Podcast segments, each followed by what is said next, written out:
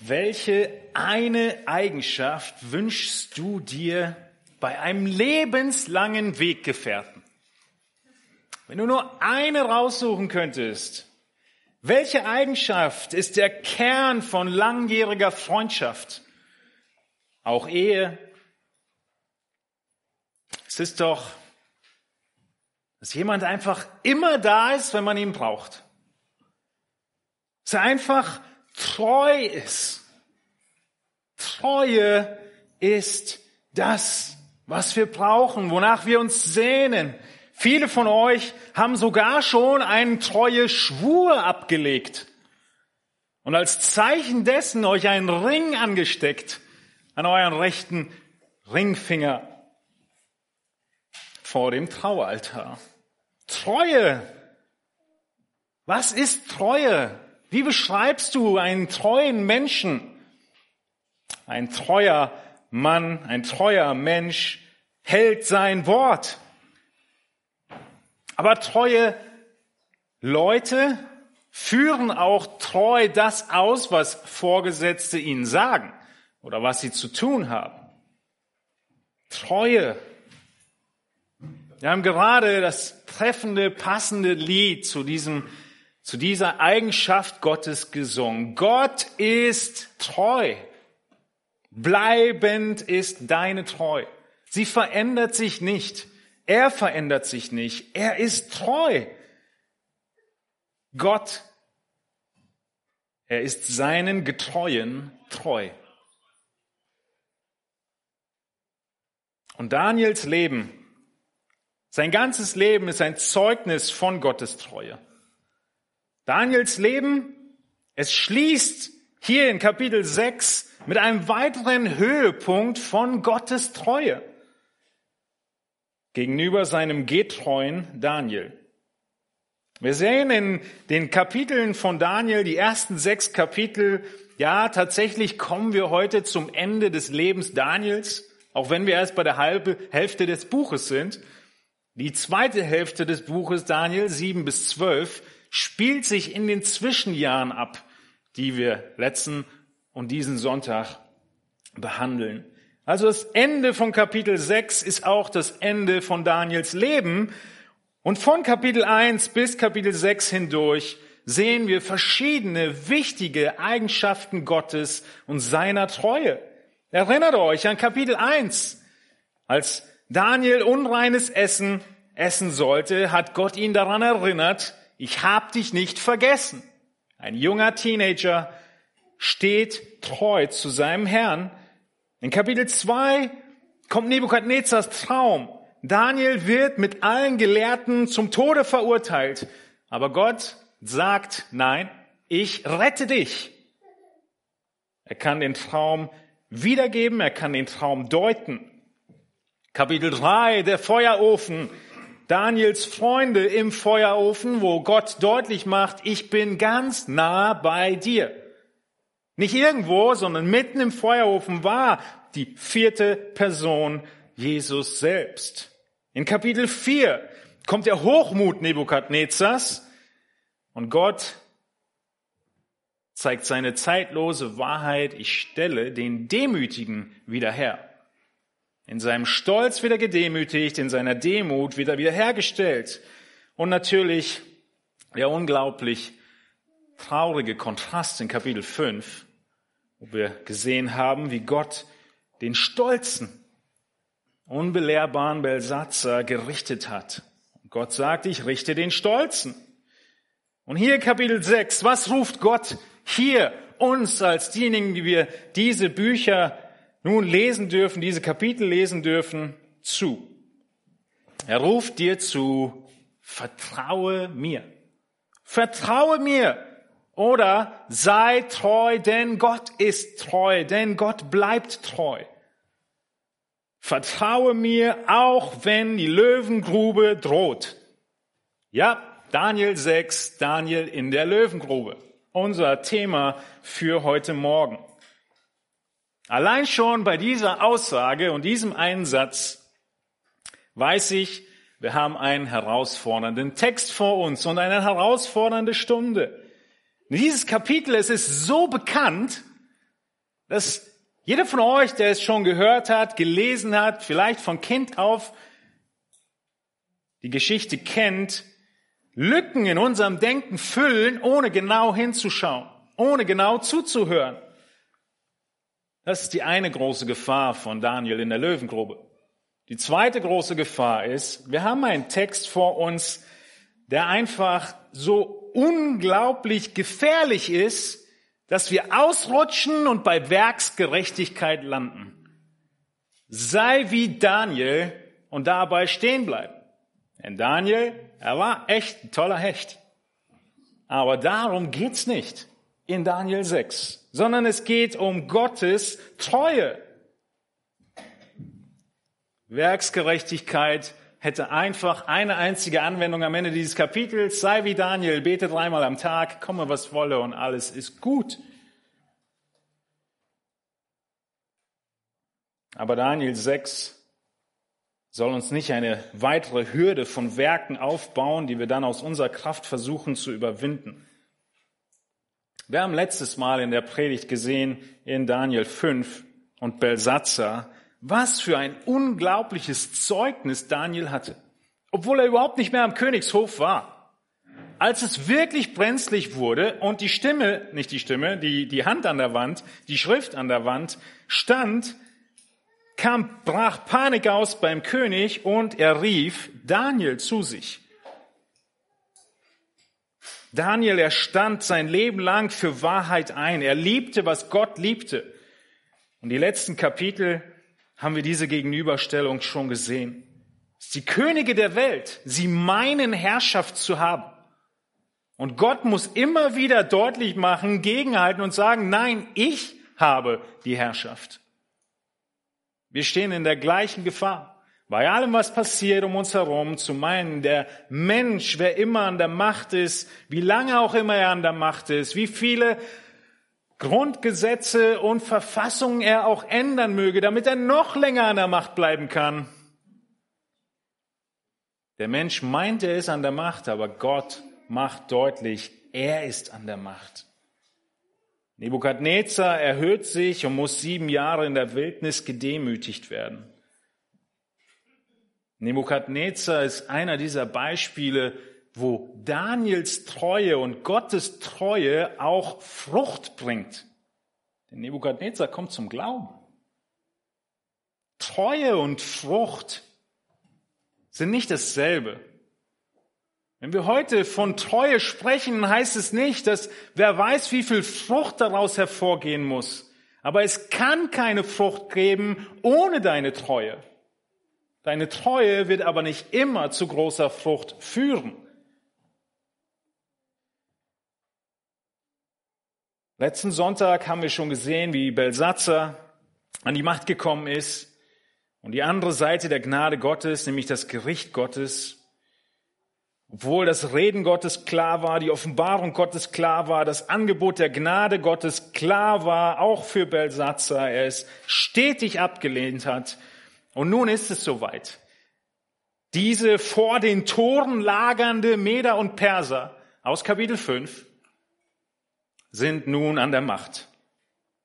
König Darius, er regiert.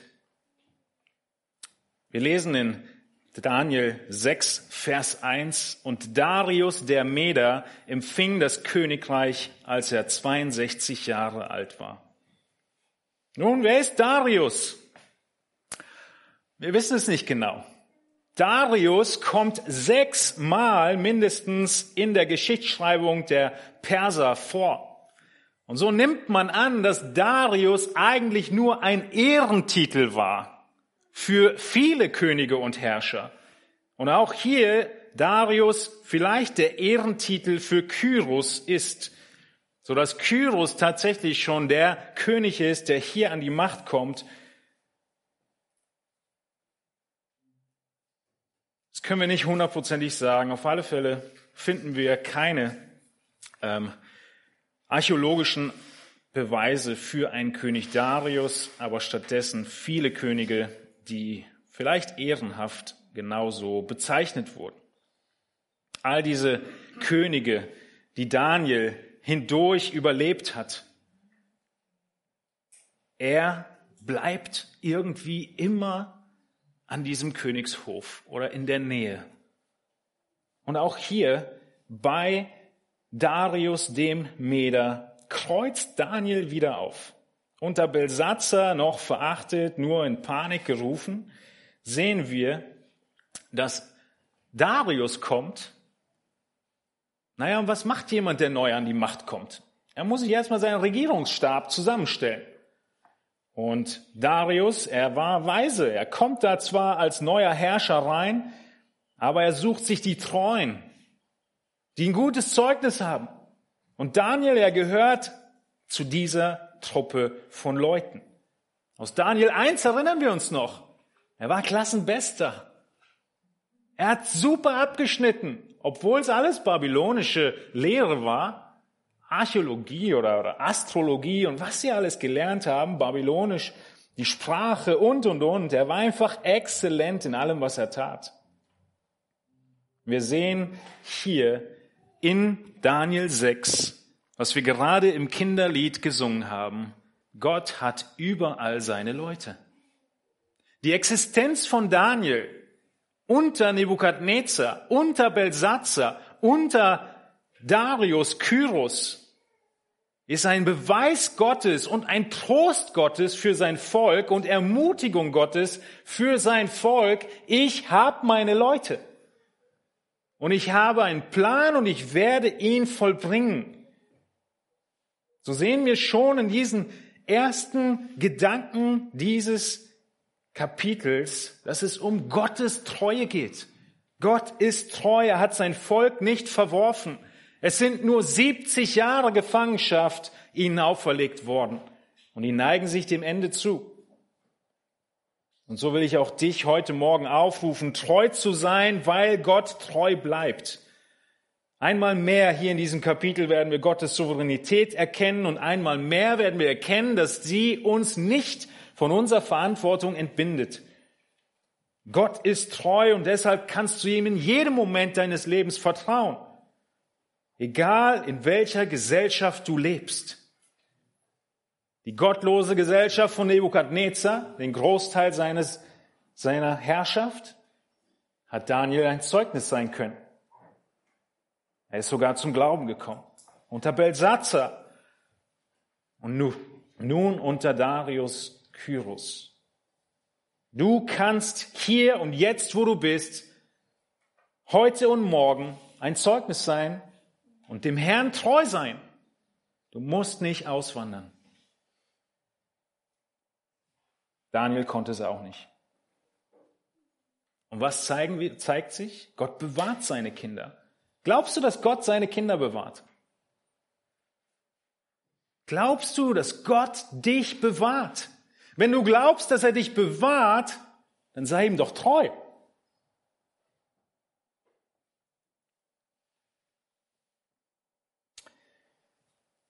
Im ersten Kapitel, wir erinnern uns, sind wie zwei Buchenden von Daniels Leben, hat nichts, was die Herrscher Babylons, das Bootcamp, die Ausbildungsstätte versucht hat, dazu geführt, dass Daniel seinem Gott untreu würde. Die Namensänderung hat nichts bewirkt. Die lange intensive Ausbildung unter babylonischen Lehrern hat nichts bewirkt. Der Versuch, die Diät zu ändern, hat nichts bewirkt. Und natürlich das Offensichtlichste, nicht mehr am Heimatort zu sein, hat nichts bewirkt, weil Gott treu war und Daniel ihm vertraute. Heute Morgen in Daniel Kapitel 6 sehen wir drei Kriterien für Treue im biblischen Sinn. Damit auch du angespornt wirst, Gott in deinem Alltag absolut treu zu sein, auch wenn es dich, dich sehr viel abverlangt. Daniels Treue. Drei Kriterien. Die erste Kriterium ist, dass deine Treue ein Segen wird für deine Umwelt. Deine Treue wird ein Segen für deine Umwelt sein. Wir sehen in seinem ganzen Leben schon, was für ein Segen es für, das, für die Reiche und Könige ist, dass Daniel an ihrer Seite ist. Und so sehen wir auch hier in Daniel Kapitel 6. Daniel mittlerweile knapp 70 Jahre am Königshof.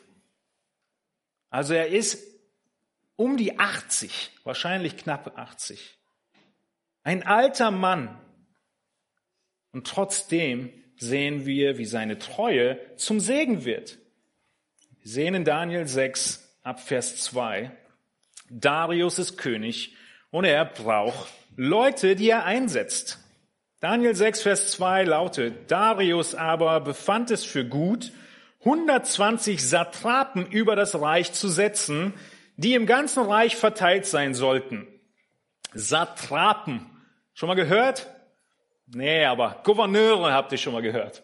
Ja, so wie in den Vereinigten Staaten. Der Gouverneur ist der Herrscher über sein Bundesstaat. Genauso können wir Satrapen übersetzen. 120 Gouverneure über das Reich gesetzt. Vers 3 lautet, und über diesen Gouverneuren drei Minister, von denen Daniel einer war. Diese sollten jene Satrapen Rechenschaft ablegen, damit der König keinen Schaden erleide. Einfaches Prinzip. Vers 4, da sich nun dieser Daniel vor allen Ministern und Satrapen auszeichnete, weil ein so vortrefflicher Geist in ihm war, so nahm sich der König vor, ihn über das ganze Reich zu setzen. Zugehört? Daniel aus dem Kaltstaat raus. Darius kommt, guckt sich um.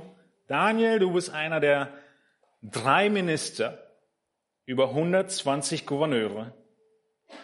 Und nach kurzer Zeit soll er an die ganz große Spitze gesetzt werden, weil ein so vortrefflicher Geist in ihm war.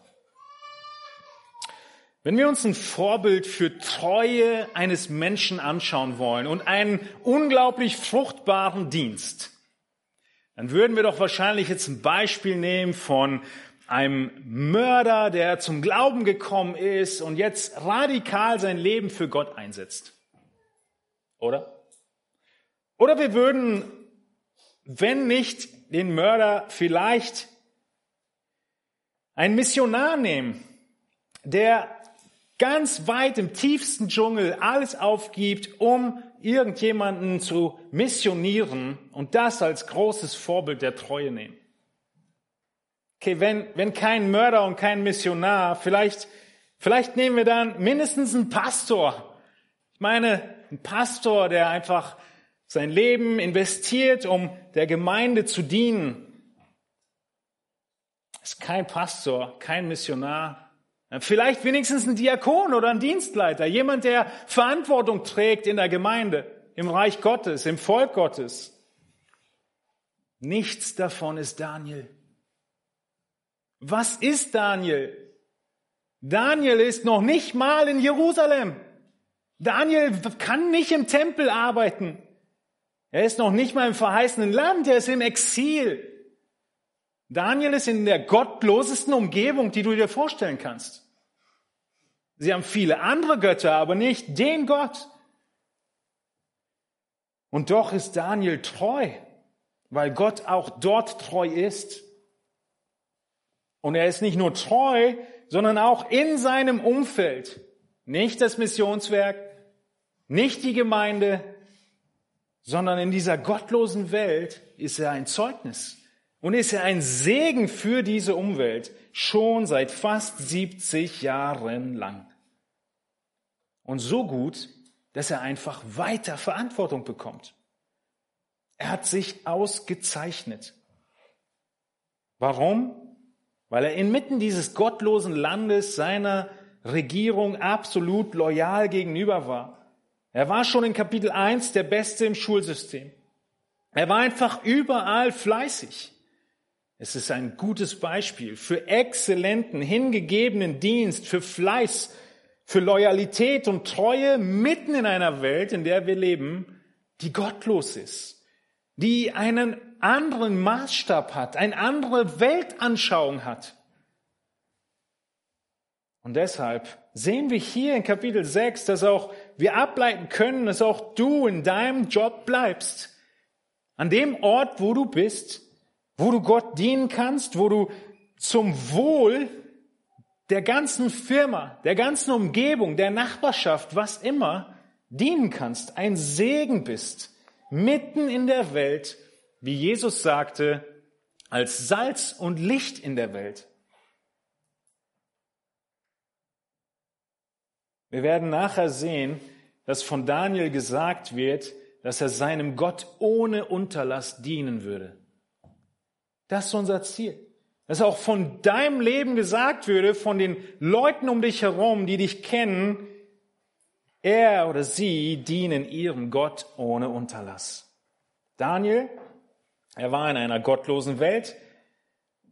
Er konnte unter Kyros, ja, wenn es Kyros war, der Darius, dann hätte er sogar schon in der ersten Wegführung ausreisen können. Aber Gott hat ihm gesagt, du bleibst und du beendest dein Leben hier in Babylon. Und dann, dann kommt das neue Jerusalem und dann kannst du dich ausruhen. Daniel war loyal, er blieb, wo Gott ihn haben wollte. Er lebte in Babylon, aber er schaute nach Jerusalem. Das war das Ziel seines Lebens, alles, was ihn motivierte, und es ist ein Ausblick auf das Leben nach dem Tod. Und auf diesen Gott, der so treu ist, auf diesen Gott vertraut Daniel.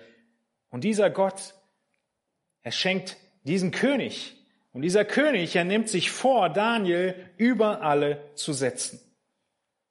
Wenn wir jetzt davon ausgehen, dass tatsächlich Darius Kyros war, also Darius nur ein Ehrentitel für Kyros, dann heißt es in äh, Esra und Chronik, dass im ersten Jahr von Kyros Kyros schon den Erlass gibt, dass Jerusalem wieder aufgebaut wird. Stellt euch das vor. Ihr habt ja schon ein bisschen Geschichte letzten Sonntag gehabt. Und die anderen Predigten von Daniel. Die Gefangenschaft, warum sie nach Babylon sind, sollte 70 Jahre dauern. Wie alt war Daniel? Um die 80. Er hat diese 70 Jahre überlebt. Und er weiß, er kann seinen Kalender lesen. Deshalb betet er auch nachher, das kommt in den nächsten Kapiteln von Daniel 7 und folgende, und Gott gibt ihm Offenbarungen, wann diese Zeit zu Ende sein wird und so weiter. Und es ist gut möglich, dass Daniel dabei war, als die Prophetie in Erfüllung ging von Jesaja 44. In Jesaja 160 Jahre vorher hat Jesaja diese Prophetie gegeben, dass Kyros mit Namen prophezeit, Kyros sprechen wird oder Gott sagt von Kyros, er ist mein Hirte und er wird all meinen Willen ausführen und zu Jerusalem sagen, werde gebaut und zum Tempel werde gegründet. Genau das ist passiert, wie wir es in Esra 1 lesen. Esra ist also geschichtlich das nächste Kapitel. So spricht Kyros, der König von Persien, der Herr, der Gott des Himmels, hat mir alle Königreiche der Erde gegeben und er selbst hat mir befohlen, vor 160 Jahren, ihm ein Haus zu bauen in Jerusalem, das in Juda ist. Wir können also annehmen, dass wenn Kyros das im ersten Jahr seiner Regierung erlassen hat, dass Daniel mittendrin war und er ihm ein paar Ratschläge geben konnte und äh, aufzeigen konnte, hey Kyros, du stehst in der Bibel und du hast einen Auftrag. Und wer weiß, ob Kyros nicht zum Glauben gekommen ist. Daniel mittendrin, weil Gott treu ist. Wenn Gott sagt, es sind 70 Jahre, dann sind es 70. Und wenn Gott sagt, ich werde euch bewahren, dann wird er bewahren. Egal, ob da ein Feuerofen angezündet wird oder irgendwie falsche Speise ge geliefert wird, Daniel vertraute seinem Gott. Und jetzt soll er an die Spitze gesetzt werden. Wir wissen nicht genau, aber vielleicht nachdem Daniel mit Kyros das Ding durchgezogen hat. Auf alle Fälle wissen wir, dass es nicht zum Happy End kommt. Denn wir lesen weiter, dass direkt ähm, ab Kapitel, ab, ab Vers 5, dass als bekannt wurde, dass Darius Daniel zur Spitze machen will, da suchten Vers 5 die Minister und Satrapen eine Anklage gegen Daniel zu finden im Hinblick auf die Regierungsgeschäfte. Aber sie konnten keine Schuld oder irgendetwas Nachteiliges finden, weil er treu war und keine Nachlässigkeit noch irgendein Vergehen bei ihm gefunden werden konnte. Da sprachen jene Männer, wir werden gegen diesen Daniel keinen Anklagegrund finden, es sei denn im Gesetz seines Gottes. Nun, vergesst noch mal kurz, schiebt ein bisschen auf, dass hier jetzt Probleme gleich kommen. Gehen wir noch mal zu dem Punkt zurück, dass deine Treue ein Segen für deine Umwelt ist. Welche Elemente der Arbeitsmoral von Daniel können wir denn erkennen in diesem Text? Daniel hat exzellent gearbeitet. Sie konnten keine Schuld oder irgendetwas Nachteiliges finden, weil er treu war. Wie sah sie aus, diese Arbeitsmoral? Keine Schuld, kein Anklagegrund, nicht mal etwas Nachteiliges oder Schlechtes. Dieses Wort kann auch Korruption beschreiben, Lüge, Bestechlichkeit. Nichts war zu finden. Und ich meine, die konnten noch ein bisschen zurückgehen in den Büchern. Daniel war 70 Jahre im Amt. Also nicht die ganze Zeit am Hof, aber nichts zu finden. Noch nicht mal Nachlässigkeit. Nachlässigkeit sind Fehler, Irrtum oder Verzug andere Übersetzung dafür. Der hat seine Deadlines gehalten. Und diese Minister und Gouverneure, sie suchen und sie finden nicht. Warum? Weil der Text sagt, dass er treu war. Er war treu. War Daniel so toll?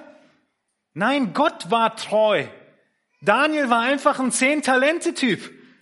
Der hat einfach das volle Maß an Begabungen bekommen, bisschen wie Paulus. Aber der Punkt ist, er hat sie allesamt eingesetzt und in absolut voller Verantwortung, genau wie Paulus, der in Kolosser 1, oh, jetzt äh, habe ich Kolosser 1 hier, nee, habe ich nicht hier, in Kolosser 1, 29 sagt, dafür ringe und arbeite ich gemäß der wirksamen Kraft, die in mir wirkt mit Macht. Auch Paulus war sehr begabt. Und trotzdem arbeitet und ringt er bis zur absoluten Erschöpfung. Genau so war Daniel. Und Paulus sagt später in 1. Korinther 4, was wird von einem Haushalter verwaltet, ver, ver, verlangt? Was wird von einem Verwalter verlangt? Nur, dass er treu ist. 1. Korinther 4, 2. Daniel war ein Segen für seine Umwelt. Und wisst ihr, was interessant ist? Er hatte sogar den Auftrag dazu. Das jetzt Jesaja 29. Dies sind die Worte des Briefes, den der Prophet, äh, Entschuldigung, Jeremia, den der Prophet Jeremia von Jerusalem an den Überrest der Ältesten der Weggeführten sandte, sowie an die Priester und Propheten und an das ganze Volk, das Nebukadnezar von Jerusalem nach Babel weggeführt hatte. Also kurz zurückspulen, 70 Jahre vorher schreibt Jeremia einen Brief direkt an Daniel. Also, ne, die Leute, die von Nebukadnezar weggeführt wurden. Daniel und seine Jungs kriegen einen Brief von Prophet Jeremia. Was ist da für ein Auftrag drin? Nun, dieser Auftrag hat sich zum Glück nicht nach zehn Sekunden selbst zerstört. Wir können ihn nachlesen. Ab Vers 3 geht es weiter in Jeremia 29. Durch die Hand Elsasas, der Postbote wird noch genannt, von dieser Botschaft, ja, nach Babel zu Nebukadnezar, lass ich sagen, so spricht der Herr der Herrscher, der Gott Israels, zu allen Weggeführten die ich von Jerusalem nach Babel weggeführt habe. Ihr erinnert euch, wer war's, der sie weggeführt hat? Gott sagt, er war's. Ja, ich habe sie weggeführt. Und hier kommt der Auftrag von den Weggeführten in Babylon. Baut Häuser und wohnt darin, pflanzt Gärten und esst ihre Früchte, nehmt Frauen und zeugt Söhne und Töchter und nehmt Frauen für eure Söhne und eure Töchter, gebt Männern zur Frau, damit sie Söhne und Töchter gebären, damit ihr euch mehrt und eure Zahl nicht abnimmt. Und sucht den Frieden der Stadt, in die ich euch weggeführt habe, und betet für sie zum Herrn, denn in ihrem Frieden werdet auch ihr Frieden haben.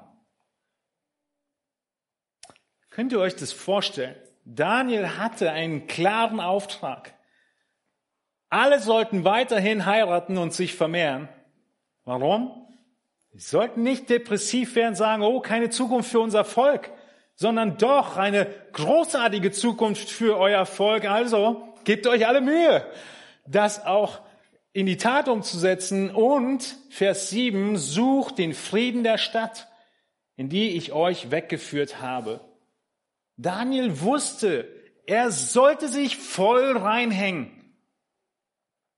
Und genau das hat er getan. So hat er Gott seine Treue gezeigt und ist zum riesigen Segen für seine Umwelt geworden. Ach, hätten wir doch bloß so einen klaren Auftrag, richtig? Für unsere Arbeitswelt. Habt ihr schon mal Kolosser 3, 22 gelesen? Dort steht genau dieser Auftrag für dich heute. Gehorcht euren leiblichen Herrn in allen Dingen, nicht mit Augendienerei, um den Menschen zu gefallen, sondern in Einfalt des Herzens, als solche, die Gott fürchten. Und alles, was ihr tut, tut von Herzen als für den Herrn und nicht für Menschen, da ihr wisst, dass ihr von dem Herrn zum Lohn das Erbe empfangen werdet, denn ihr dient Christus, dem Herrn. Auch wir haben einen klaren Auftrag. Die Frage ist nicht, ob Gott treu ist, dass er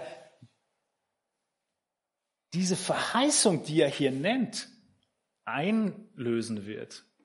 Die Frage ist, ob du treu bist, den ersten Teil deines Auftrags, in Einfalt des Herzens, in Gottesfurcht deine Arbeit zu erledigen. Und dann ein großer Segen für deine Umwelt auch zu sein, neben dem großen Erbe, was auf dich wartet. Das erste Kriterium also von Treue im biblischen Sinn ist, deine Treue wird ein Segen für deine Umwelt sein.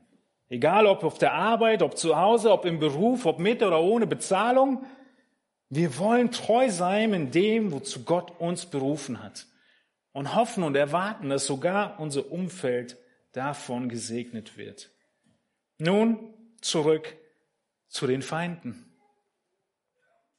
Dieses vorbildliche, gottesfürchtige Leben hat nicht nur Freunde als Ergebnis, sondern auch Feinde. Und hier offenbart sich unsere wahre Motivation zur Treue und zur Disziplin. Sehen wir als zweites Kriterium, dass deine Disziplin über allem Gott gelten muss. War Daniel diszipliniert im Lernen und Studieren von Babylonisch? Ja. Er war exzellent in allem, was er gelernt und gemacht und gearbeitet hat.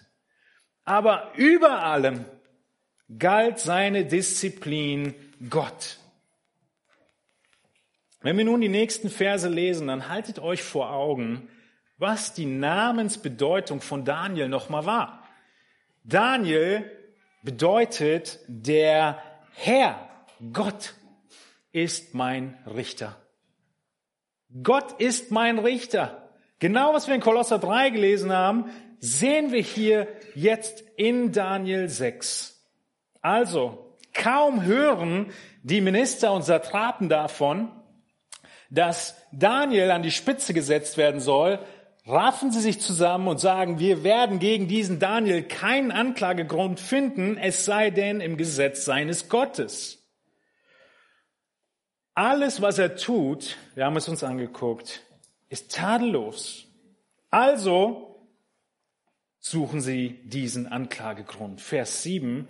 Darauf bestürmten jene Fürsten und Satrapen den König und sprachen, König Darius, mögest du ewig leben. Der Schleim fängt an zu tropfen.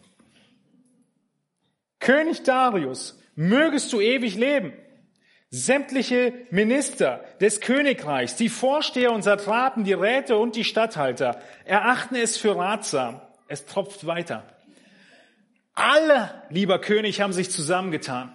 Der Ausschuss hat einstimmig entschieden. Wir kennen das irgendwoher, ne? Dass du ja auch entscheidest, wen du einlädst zum Ausschuss. Auf jeden Fall hat dieser Ausschuss einstimmig es für richtig erachtet, ratsam erachtet, dass eine königliche Verordnung aufgestellt und ein Verbot erlassen wird, wonach jeder, der innerhalb von 30 Tagen irgendeine Bitte an irgendeinen Gott oder Menschen richtet, außer an dich allein, o König, in die Löwengrube geworfen werden soll. Ist super schmeichelnd, oder?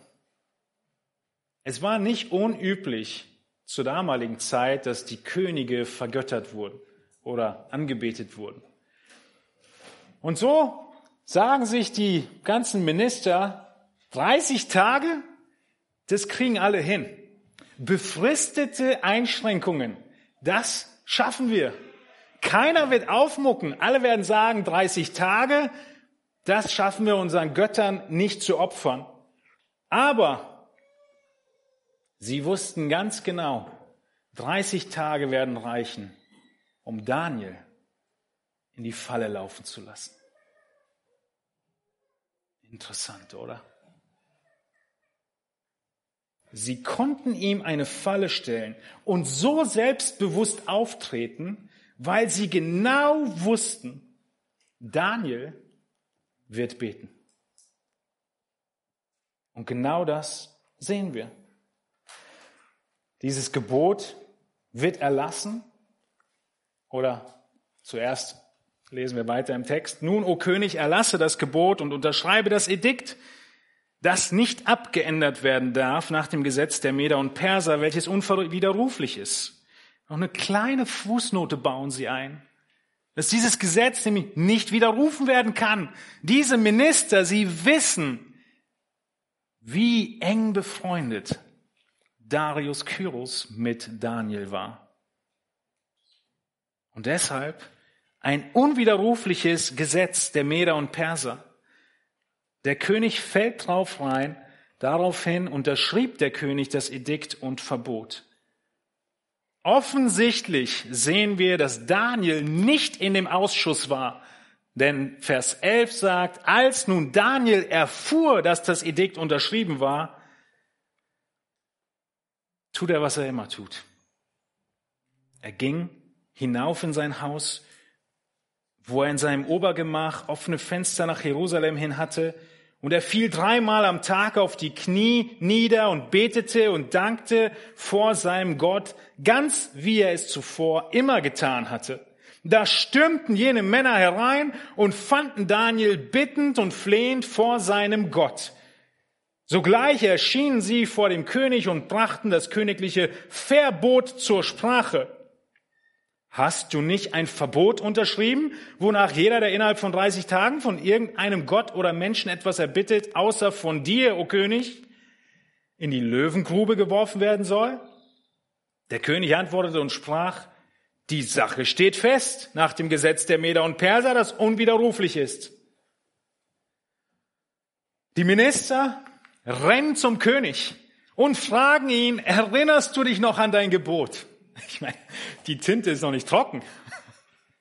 Ist ja gerade erst erlassen.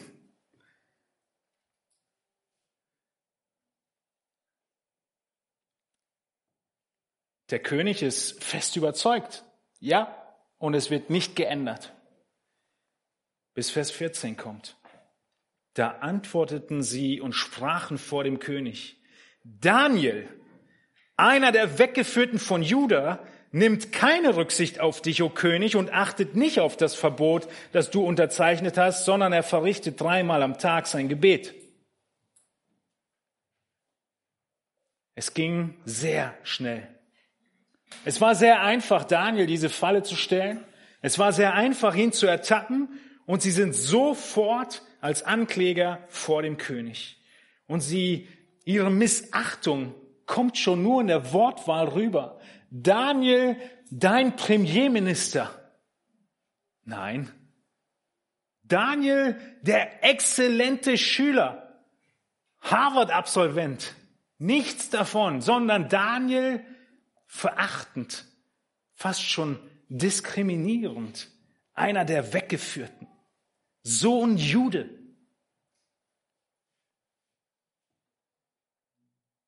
Und wir sehen auch, dass natürlich die Ankläger nur die halbe Wahrheit sagen.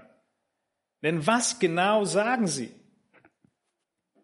Sie lassen weg, dass er alles tut für den König. Sie lassen seine Treue weg.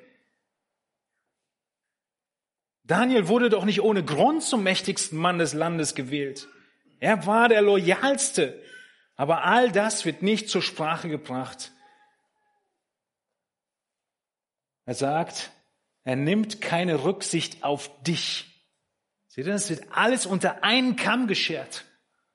Dabei ist es nur dieses eine Dekret, was er nicht einhalten kann. In Daniel 6, Vers 3, wenn ihr nochmal hoch, hoch schaut in eurem Text, lautete die Aufgabe von Daniel, als die Minister eingesetzt wurden, damit der König keinen Schaden erleide. Das war seine Aufgabe. Hat er sie vollzogen? Auf jeden Fall hat er sie vollbracht. Er hat aufgepasst, dass der Schaden des Königs nicht eintritt. Und wie hat er das gemacht? Nun, mit seinem wichtigsten Werkzeug hat er das gemacht, seine Aufgabe erfüllt, nämlich dem Gebet. Und er kann nicht das Gebet weglassen, wenn seine Aufgabe doch ist, von Gott und seinem König für sein Wohl zu sorgen. Der König weiß nur nicht, dass das Ganze gegensätzlich läuft. Was meint ihr?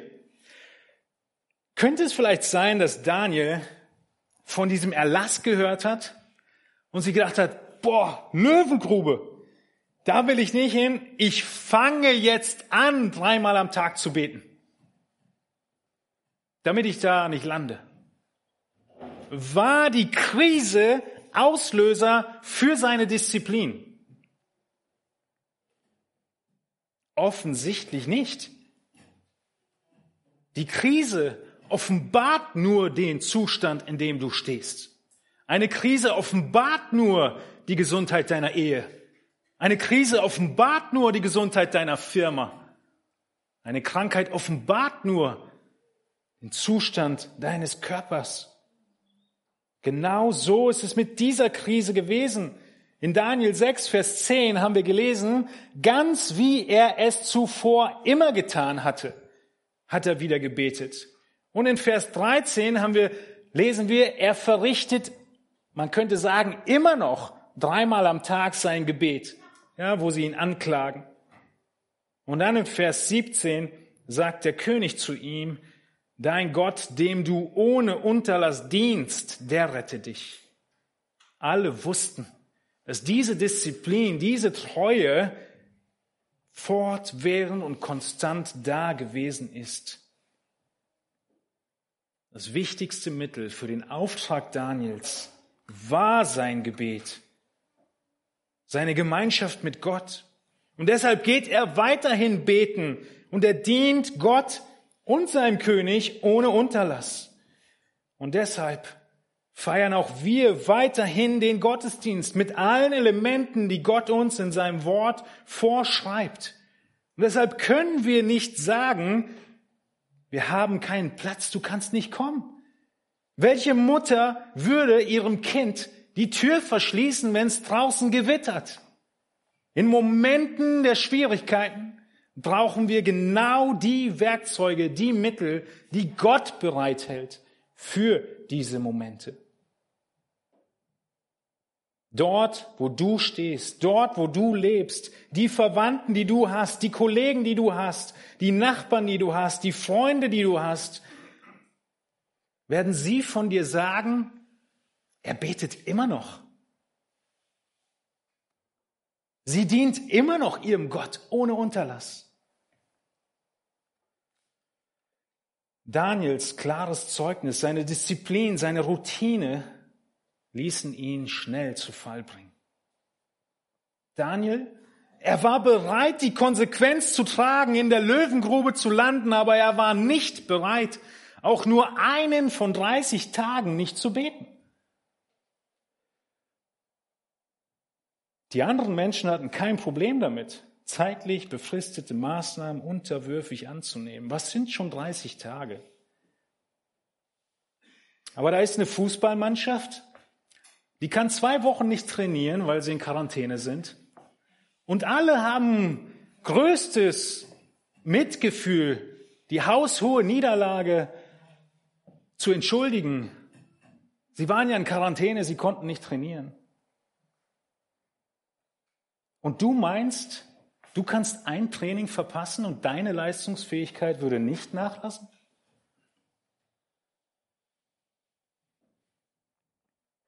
Daniel wollte keine einzige Trainingseinheit verpassen. Und dann, als die Krise einschlug, wie eine Bombe, führt die Krise nicht zum disziplinierten Leben, sondern sie offenbart sein diszipliniertes, gottesfürchtiges Leben.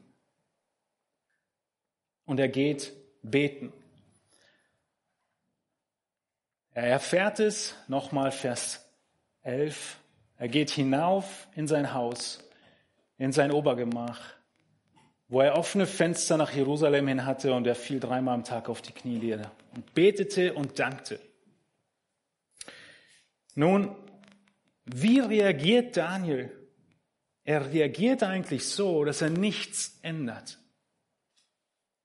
Er ändert nichts. Er stellt sich auch nicht offen auf die Straße und erzählt allen, er würde jetzt diesem Edikt widersprechen.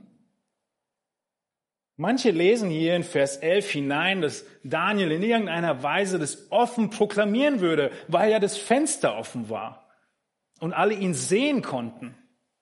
Nur ein bisschen geschichtliche Kenntnis, historische Kenntnis werden zeigen, dass wenn wir gut lesen, wir merken, das kann nicht sein, weil er geht hinauf, er steigt schon ein paar Treppen hoch in sein Haus und dort nochmal in sein Obergemach.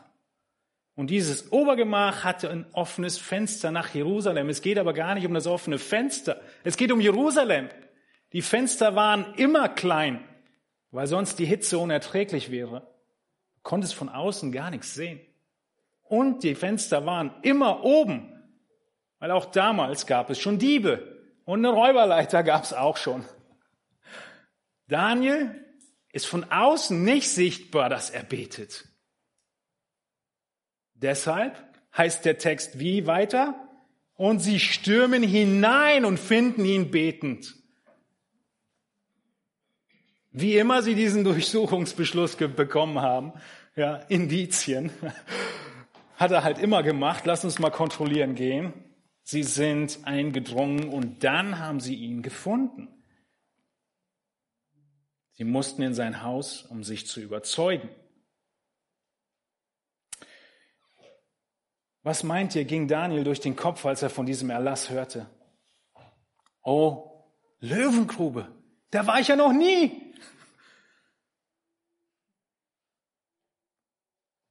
Das würde doch mein Gebetsleben anspornen, wenn ich in dieser Herausforderung wäre. Und stürzt sich hinein in die Strafe? Nein, er stürzt sich nicht hinein in die Strafe, sondern er hält fest an seinem Gottesdienst. Und was tut er? Er nimmt die Strafe in Kauf, sollte es dazu kommen. Ein Läufer, der regelmäßig joggen geht, er geht einfach joggen, weil er eben joggen geht. Er hat eine Routine, er hat eine Disziplin und hat irgendein Ziel. Und egal, ob die Sonne scheint, es 20 Grad sind, oder ob es regnet in Strömen, er geht joggen. Und auch wenn es die Hitze sticht wie verrückt, er geht joggen. Wir kennen rigorose Disziplinen wenn wir das aufs Geistliche anwenden, dann ist es doch Gesetzlichkeit, oder? Nein, ist es nicht. Deine rigorosste Disziplin muss Gott gelten. Welche rigorosen Prinzipien und Disziplinen hast du in deinem Leben? Gehört das Gebet zu einer deiner rigorosen Disziplinen? Gehört der Besuch des Gottesdienstes am Sonntag zu einer dieser rigorosen Disziplinen? Egal, wie du erwartet wirst, egal welche Konsequenzen es bedeuten würde. Für Daniel stand die Löwengrube an. Wie sieht deine rigorose Disziplin aus? Im Blick auf Gottes Willen, auf deine Arbeit, die Ehrlichkeit deiner Arbeit, die Arbeitszeit in Zeiten von Homeoffice, in der Schule, die Disziplin nicht zu spicken oder eine Disziplin, die ich in der Oberstufe irgendwann mir vornehmen musste, nicht mit allen anderen über Lehrer zu lästern. Welche rigorose Disziplin hast du mit deinen Augen? Hiob sagt, ich habe einen Bund mit meinen Augen geschlossen und will keine Frau lüstern ansehen. Welchen Bund, welche Disziplin mit deinem Herzen? Ich will mir keine Sorgen machen, sondern all meine Sorge auf den Herrn werfen, der mir Frieden schenken wird. Es ist nicht Gesetzlichkeit, wenn du rigorose Disziplin in geistlichen Dingen auf dich nimmst, der antrainierst. Genau wie Titus 2 es sagt, die Gnade ist erschienen, die heilbringend ist für alle Menschen. Sie nimmt uns in Zucht. Es ist die Gnade, die uns in Zucht nimmt, sagt Paulus zu Titus, damit wir die Gottlosigkeit und weltlichen Begierden verleugnen. Das Streben nach Heiligkeit erfordert Disziplin. Wem gilt diese Treue? Die Treue gilt letztlich Gott. Die Disziplin, sie gilt letztlich Gott. Und wenn irgendwelche Gebote oder Wünsche von der Regierung, vom Arbeitgeber, von der Schule oder von Freunden mich abhalten von meiner Disziplin Gottes gegenüber, dann muss ich sie enttäuschen. Denn meine höchste Disziplin gilt Gott und meine höchste Treue und Loyalität. Nun, wir sehen in 1 Timotheus 4, dass Disziplin überall notwendig ist, aber insbesondere im geistlichen Leben. Genau das sagt der Vers. Übe dich, das ist ein Wort für trainiere Gottesfurcht. In zehn Tagen, Mittwoch, lesen wir ein ganzes Buch dazu. Streben nach Gottesfurcht. Denn die leibliche Übung, da kennen wir Disziplin gut. Die leibliche Übung ist gut, nützt wenig. Die Gottesfurcht aber ist für alles nützlich. Seht ihr den Stellenwert? Und es ist eine echte Frage, nicht nur ein Scherz.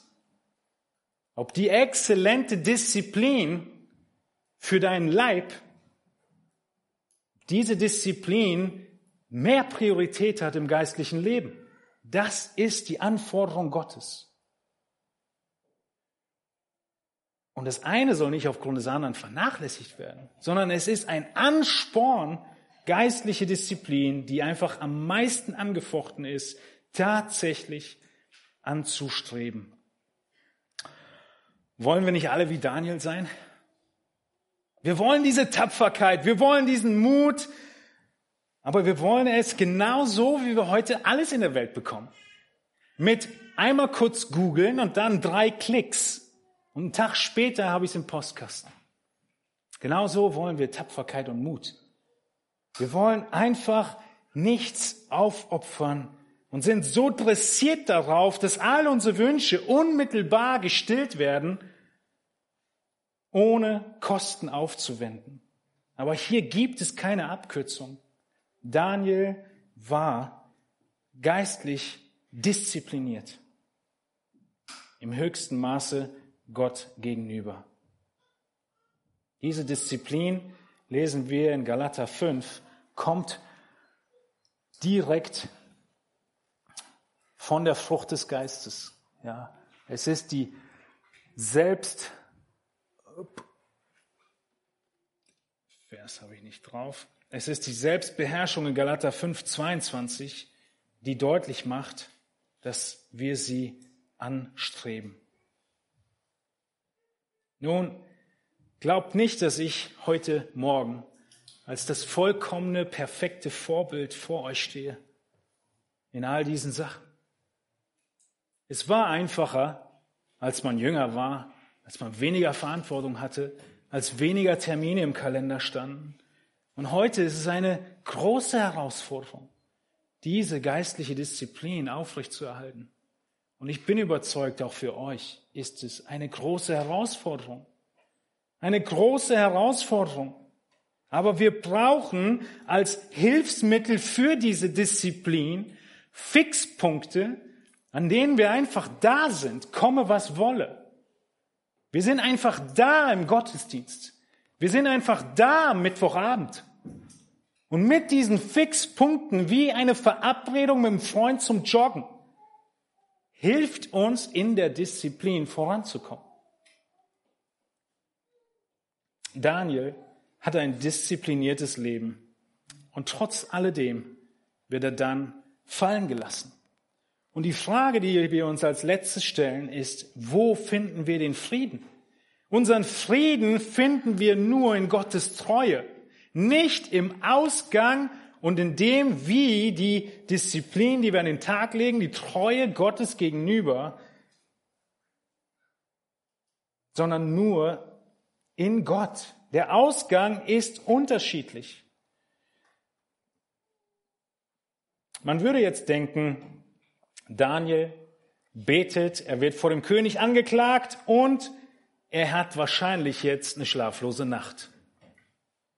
Nein, die schlaflose Nacht hat der König und nicht Daniel. Wir lesen in Daniel 6, Vers 15. Als der König das hörte, wurde er sehr betrübt. Und er sann darüber nach, wie er Daniel retten könnte. Und er gab sich bis zum Sonnenuntergang Mühe, ihn zu befreien.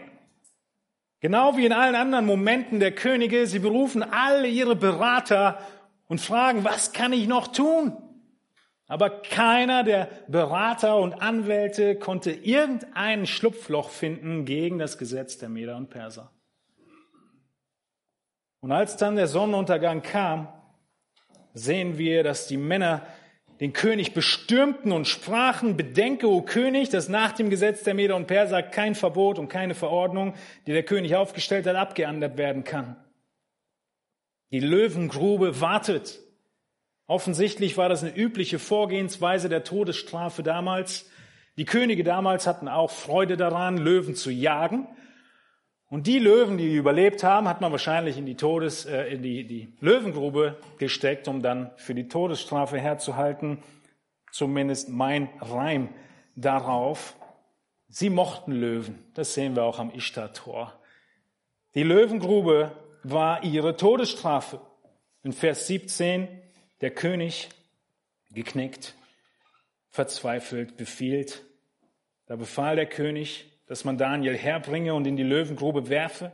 Der König begann und sprach zu Daniel, dein Gott, dem du ohne Unterlass dienst, der rette dich.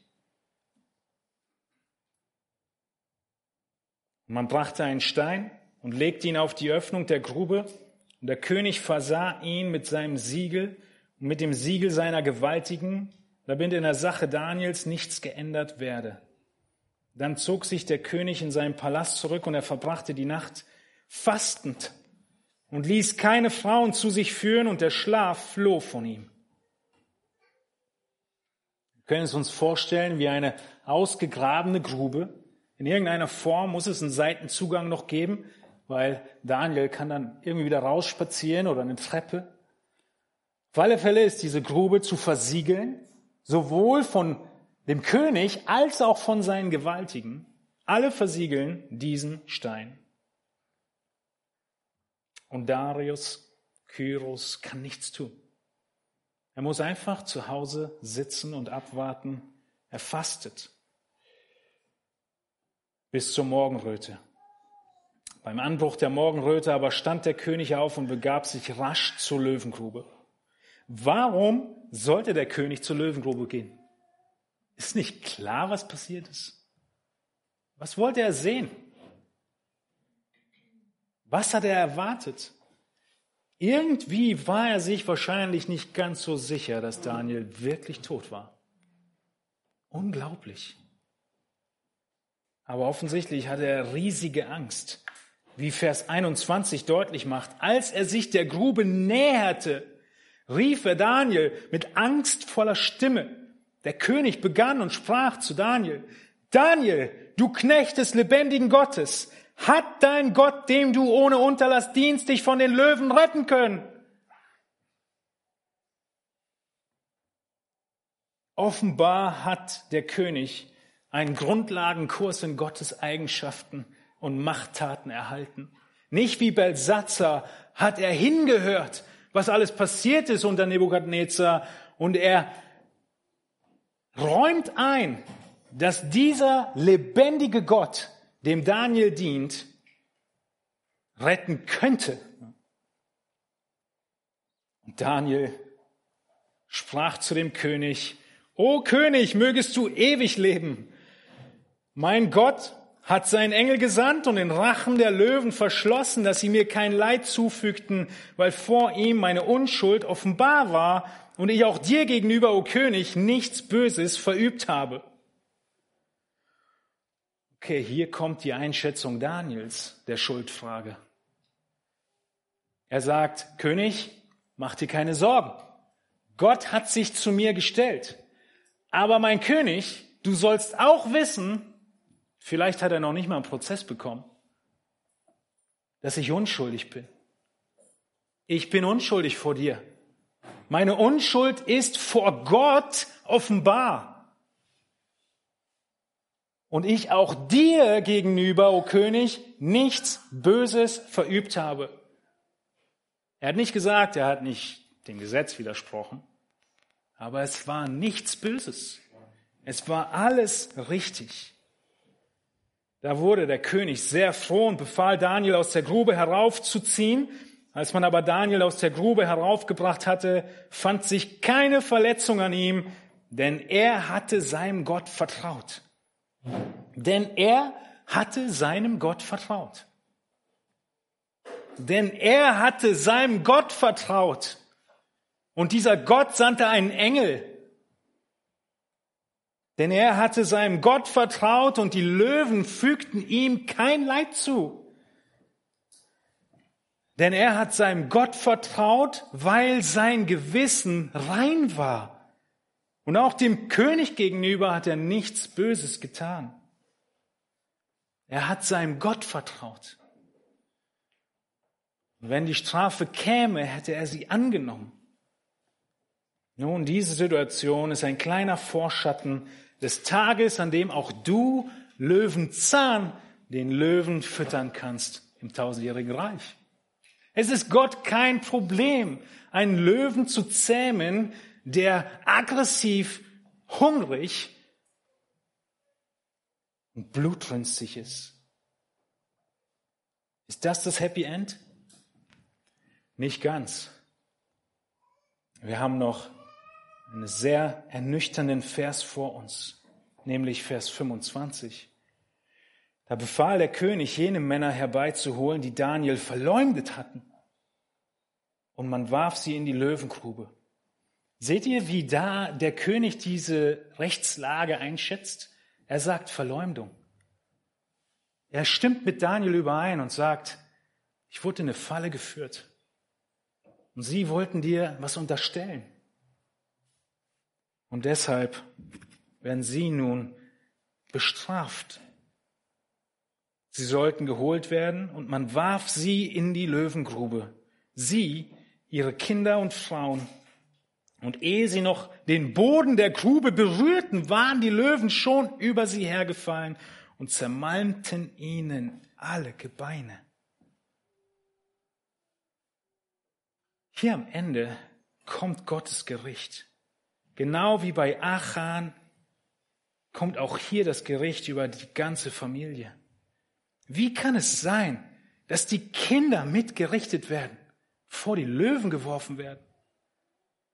Nun, wir sind in Bezug auf ihr ewiges Heil von vielen Stellen der Schrift überzeugt, dass Kinder, Menschen im nicht rechenschaftsfähigen Alter auch geistig Behinderte, nicht in die Verdammnis geworfen werden?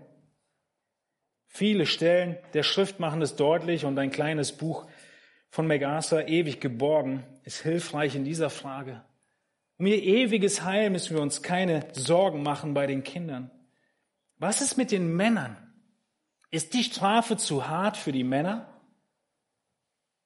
Nun, es trifft ein, was Sprüche 11, Vers 8 sagt. Der Gerechte wird aus der Bedrängnis befreit und der Gottlose tritt an seine Stelle. Dieser Spruch ist grundsätzlich wahr. Der Gerechte wird aus der Bedrängnis befreit. Die Frage für uns ist nur, wann? Es muss nicht unbedingt an die auf dieser Welt sein. Aber wir werden befreit und der Gottlose tritt an unsere Stelle. So war es auch hier bei Daniel. Er wurde befreit und die Gottlosen treten an seine Stelle. Aber hätte Daniel nicht ein Wort für sie einlegen können? Hätte er nicht ein bisschen Nächstenliebe praktizieren können? Nein, denn erst diese Strafe lässt das Wunder zum wirklichen Wunder werden. Jeder Kritiker hätte sonst an diesem Punkt gesagt, ja, Darius Kyros, der hat den ganzen Tag lang überlegt, wie er die Strafe abwenden kann und der hat die Löwen so satt gemacht, die hatten überhaupt keinen Hunger mehr. Oder der hat sie eingeschläfert. Oder der hat was immer mit diesen Löwen gemacht. Das war gar kein Wunder, sondern Darius hat dafür gesorgt, dass Daniel überlebt.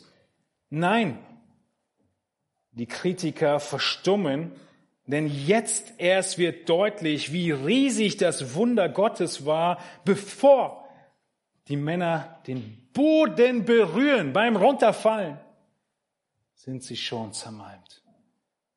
Die Löwen waren hungrig. Was ist mit den Frauen? Sind die Frauen denn nicht unschuldig? Ist es nicht ein Argument, was uns heute so viel in den Medien propagiert wird? Du wirst verantwortlich gemacht für Unschuldige, die sterben könnten. Hätte Daniel nicht kommen sehen, dass wenn Gott ihn befreit hätte aus der Löwengrube, dass dann wahrscheinlich andere bestraft würden? Natürlich hätte er das vorsehen können, aber er hat sich auf seinen Tod vorbereitet. Unsere Gesellschaft will uns genau dieses Argument weismachen. Es will uns weismachen, dass Unschuldige sterben würden. Wir müssen biblisch denken. Es gibt keinen einzigen Menschen auf dieser Welt, der unschuldig ist. Kein Mensch stirbt unschuldig. Kein Mensch stirbt unschuldig. Seit dem Tag unserer Geburt sind wir dem Tod verdammt. Es gab nur einen Menschen, wo Sprüche nicht wahr, nicht richtig war, dass der Gesetzlose an den Platz des Gerechten geht, und das war bei Jesus. Er ist an unseren Platz gegangen, obwohl er gerecht war. Und er ist der Einzige, der ohne Schuld gestorben ist. Unser Gottesdienstbesuch ist nicht rücksichtslos, sondern ein Gebot Gottes. Gott gebietet Anbetung. Der Gottesdienst und die Gemeinde, sie existieren für Gott. Und wie ist es, wenn Unschuldige sterben? Nun, Unschuldige sterben nie. Ein unschuldiger Mensch wird niemals sterben. Das ist der Punkt. Es gibt keine unschuldigen Menschen. Es gibt nur Todesfälle mit Schuld. Mit Schuld aus Ablehnung und Verdammnis von Gott. Die einzige Stelle, wo diese Ausnahme eintrat, war, als Jesus Christus, der Gerechte, den Platz für uns schuldige Sünder einnahm. Stellt euch vor, das weltweite Zeichen der Medizin, die eherne Schlange. Überall ist es an den Apotheken und Ärzten und Kliniken dran. Wird absolut vernachlässigt. Stellt euch Mose vor. Gott sagt ihm, Mose, mach eine eherne Schlange und wer immer darauf schaut, soll vom Gift geheilt werden. Mose sagt, nee, ich gehe doch nicht raus vor die Tür, da sind Schlangen. Wenn die mich beißen, bin ich tot. Merkt ihr, die Argumente können wir nicht gegeneinander laufen lassen, genauso wenig wie das Argument von Daniel, dass er nicht beten dürfte. Sie laufen gegeneinander. Warum? Weil wir in zwei unterschiedlichen Welten leben. Weil die Weltanschauung so unterschiedlich ist, wird es immer wieder zu Kollisionen kommen, auch wenn du treu bist. Und wenn es dann kollidiert, vertraust du worauf? Dass du im größeren Auto sitzt. Dass du auf Gottes Seite bist und dass dir nichts zustößt. Daniel hat es nicht bereut, Gott treu gewesen zu sein, auch wenn andere dadurch die Todesstrafe erhielten, weil er selbst damit gerechnet hat, zu sterben.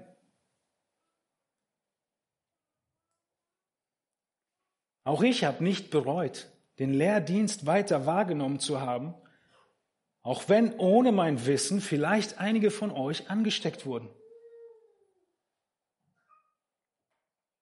Gott ist treu. Es lässt mich nicht kalt darüber nachzudenken und trotzdem haben wir einen Auftrag. Und wir können diesen Auftrag nicht fallen lassen. Und wenn wir Strafen zahlen, dann zahlen wir Strafen. Und wenn wir weggesperrt werden, werden wir weggesperrt. Und wenn wir sterben müssen, müssen wir sterben. Ist das nicht die Bedeutung von Philippa 1,21? Für mich ist Christus das Leben und das Sterben ein Gewinn? Gott hätte sich bei den Männern im Feuerofen durch ihr Märtyrium verherrlichen können. Er hätte sich bei Daniel durch sein Märtyrium verherrlichen können. Wir lesen von diesen Situationen in Hebräer 11 oft. Und ich möchte auch deutlich machen, ich bin nicht der Überzeugung, dass Daniel gesündigt hätte, wenn er tagelang nur im Herzen während seiner Arbeit gebetet hätte. Hört ihr? Ich glaube nicht, dass er gesündigt hätte, hätte er nur im Herzen gebetet. Aber es gibt kein Anzeichen von irgendwas davon in Gottes Wort. Genauso glaube ich auch, dass du nicht dein Heil verlierst, wenn du Gottesdienste auslässt wegen Angst. Daran hängt es nicht. Und trotzdem müssen wir entsprechend unserer Überzeugung leben, Gott treu sein, weil er treu ist. Und jeder, der diese Überzeugung hat, kann, wie Daniel, mit Gottes Treue rechnen. Wir müssen biblisch denken. Vor einiger Zeit, letzten Monat, ist James Coates in Kanada ins Gefängnis gekommen, weil er über 15 Prozent der Sitzplätze der Gemeinde belegt hatte. 15 Prozent war die Regel. Ihr könnt den ganzen Bericht im Blogartikel auf der EBDC-Webseite nachlesen. Er war 32 Tage im Gefängnis. Die meisten Anklagen wurden fallen gelassen.